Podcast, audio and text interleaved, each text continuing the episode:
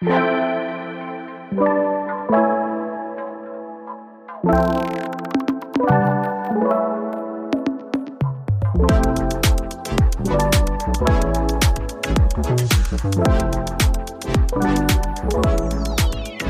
à toutes et à tous au programme d'aujourd'hui, la vie sous le long confinement de Shanghai. En effet, la Chine continue d'appliquer une stratégie zéro Covid qui consiste à imposer confinement et quarantaine au moindre cas.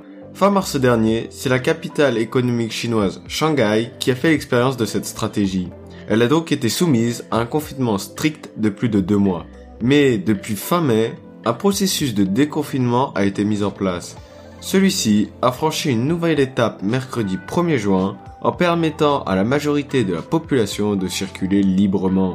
Une partie des commerces ont été autorisés à réouvrir à 75% de leur capacité. Ce retour à une vie presque normale est lié à une baisse de la circulation du virus. Fin avril, 27 000 cas étaient recensés. Ce chiffre est actuellement redescendu à 15 cas positifs par jour. Mais pour réussir une telle diminution, les autorités ont dû mettre en place des règles très strictes ayant un impact sur la population. Mais à quoi ressemblait la vie sous le confinement à Shanghai? Des habitants ont fêté le retour à une vie presque normale au Champagne, signe d'un confinement ultra strict qui va laisser des traces. Les rues de la troisième plus grande ville du monde ont été désertes pendant près de deux mois. En effet, chaque citoyen devait rester chez lui. Les barrières des quartiers et des résidences étaient d'ailleurs fermées. Les seules sorties de quelques minutes autorisées étaient pour aller faire des tests PCR.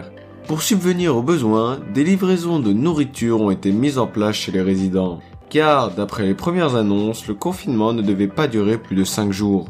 Mais de nombreuses personnes se sont plaintes de la quantité des produits livrés. La gestion des cas positifs a aussi été beaucoup critiquée.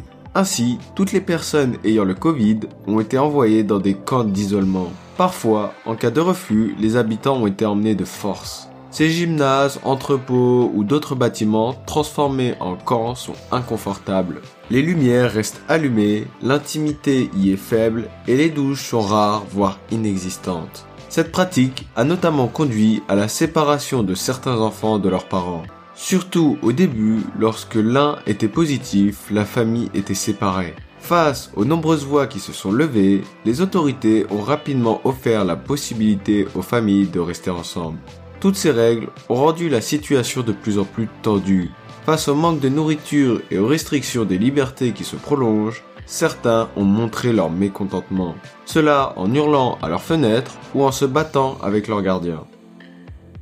Finalement, la stratégie zéro Covid mise en place en Chine est de plus en plus critiquée, d'autant plus dans la situation de variants moins mortels mais plus contagieux. Alors qu'en parallèle, les dégâts humains et économiques des confinements restent importants. C'était une semaine, une info. On se retrouve dimanche prochain pour un nouvel épisode.